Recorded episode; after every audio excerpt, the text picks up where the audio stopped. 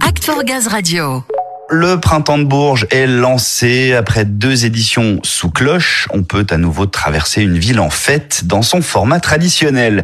Depuis mardi, les artistes s'enchaînent. Dutronc, père et fils, Gaëtan Roussel, Vianney, Juliette Armanet pour ne citer que. Oui, c'est pas fini. Jusqu'à samedi, la programmation est juste hallucinante. Ayam, Clara Luciani, Eddie de Preto, Cassan Trees, ou encore Terre Noire, Last Train, Romeo Elvis. Je suis complètement fan Kungs. J'adore Pauline Pan ou encore Lilywood on the Prick et Vitalik. Rien que ça. Rien Ah que oui. ça, Ludo. La programmation est dingue, on l'a dit, mais le festival, lui, est plus que jamais responsable. Cette année, nous vous le disions, le festivalier ne verra plus son trognon de pomme de la même manière. Avec GRDF comme partenaire, une collecte spécifique des biodéchets est en place pour toute la durée du festival. Et oui, alors concrètement, chaque festivalier a même son petit sac pour trier ses déchets organiques. Ça, c'est vraiment pas mal. Ils sont ensuite transportés en camion roulant au GNV Ludo jusqu'à un site de méthanisation euh, pour être valorisé en gaz vert. Un grand pas vers la transition écologique et une réelle volonté de la ville, du festival et de GRDF. Tu confirmes, hein, Samuel Je confirme, cette année, le printemps s'annonce encore plus vert. Tous les biodéchets des festivaliers seront donc revalorisés en gaz renouvelable. Une initiative de la ville, du festival et de GRDF, entre autres. À mes côtés, pour parler de ce partenariat, donc, Boris Vedel. Bonjour. Vous êtes le président du Printemps de Bourges et on est ravis de vous avoir. Rachid Aïd Sliman également est avec nous. Bonjour. Bonjour à toutes et tous. Rachid, vous, vous êtes pilote de cette opération pour GRDF avec le Festival du Printemps de Bourges et délégué territorial du Berry. Ravi d'être euh, berrichon d'ailleurs. Bah, vous pouvez, il s'y passe de belles choses pour nos oreilles et la planète. Justement, Boris, ce printemps de Bourges, il est responsable. Il a même obtenu un ISO en 2021. Ce partenariat pour transformer les déchets organiques du festival en gaz vert, c'est un nouveau pas, un aboutissement presque dans la logique des années passées pour faire encore mieux? Bah, l'idée, ça sera toujours de, oui, toujours faire mieux. On sait que quand on produit un événement, quelconque production humaine, j'ai envie de dire, crée des désordres. Aujourd'hui, il y a une prise de conscience globale qui fait qu'on a quand même le devoir de corriger tant que possible ces désordres. Donc oui, le festival s'est certifié, c'était très intéressant. Mais finalement, dans ces contraintes, il y a beaucoup d'opportunités de faire les choses mieux, euh, de manière plus responsable, mais aussi de manière plus amusante, plus ludique, j'ai envie de dire. Et peut-être des sujets étaient éloignés de la réflexion du projet festival, tandis qu'aujourd'hui, ils sont au cœur de cette réflexion, notamment le développement durable, notamment les déchets. On génère beaucoup de déchets naturellement. Finalement, on trouve pas mal de solutions qui enrichissent l'expérience festivalière. Donc tout ça est plutôt intéressant, ça va dans le bon sens. Oui, on sent monter hein, de plus en plus une vraie prise de conscience collective, tant mieux.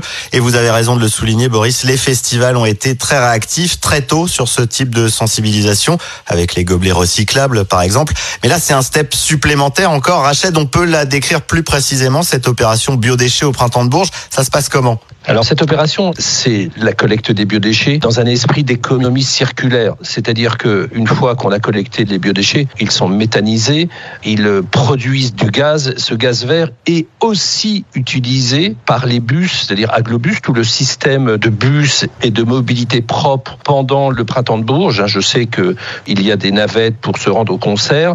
Donc voilà, il y a une économie circulaire avec ce gaz vert qu'on produit grâce aux biodéchets, grâce aux déchets des festivaliers.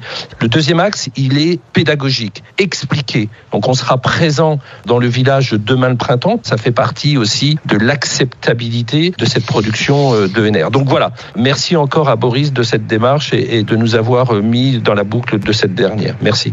Je crois qu'on peut tous vous dire merci, exemple à suivre et à généraliser. En plus, je précise que les biodéchets sont emmenés au site de méthanisation en camion roulant au GNV, tout comme les bus qui emmènent les festivaliers. Donc on est vraiment dans un cercle vertueux là.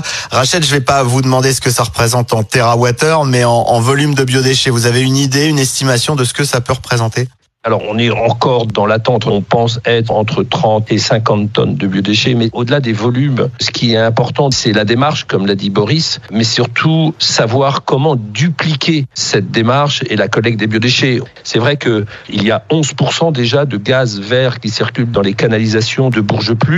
Les collectes des déchets globaux sont déjà avec euh, des bennes ordures ménagères. La station d'épuration produit également du gaz. Donc, on n'est pas dans un territoire euh, qui n'a pas de connaissance sur cette nouvelle énergie euh, verte. Et c'est pour ça que quand il y a un événement totalement lié à une collectivité comme le printemps de Bourges, il est important d'intégrer dans cette démarche euh, ces événements majeurs. C'est intéressant. Alors les berruyers, les habitants de Bourges connaissent bien le principe du gaz vert, mais le printemps de Bourges, ça génère aussi un autre public euh, qui ne se résume pas à la ville, plus national, même international. C'est une occasion de sensibiliser aussi le plus grand nombre.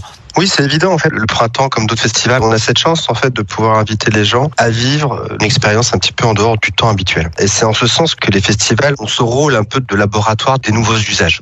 Ça s'était vu avec les gobelets, ça s'est vu avec tous les systèmes cashless, donc de paiement sans contact. En tout cas, l'esprit est ouvert. Ah oui, si je mets mon déchet là, c'est collecté comme ça, ça va là-bas et ça revient effectivement par le réseau de distribution. Et quand je roule en gaz, voilà, ma peau de banane, elle m'a permis de faire 100 euh, mètres. On comprend et quelque part, on aura plus de cœur à l'ouvrage sur euh, le changement de nos comportements parce que ça va passer par là. Enfin, celui qui n'a pas compris qu'il y avait un problème, j'ai envie de dire look up.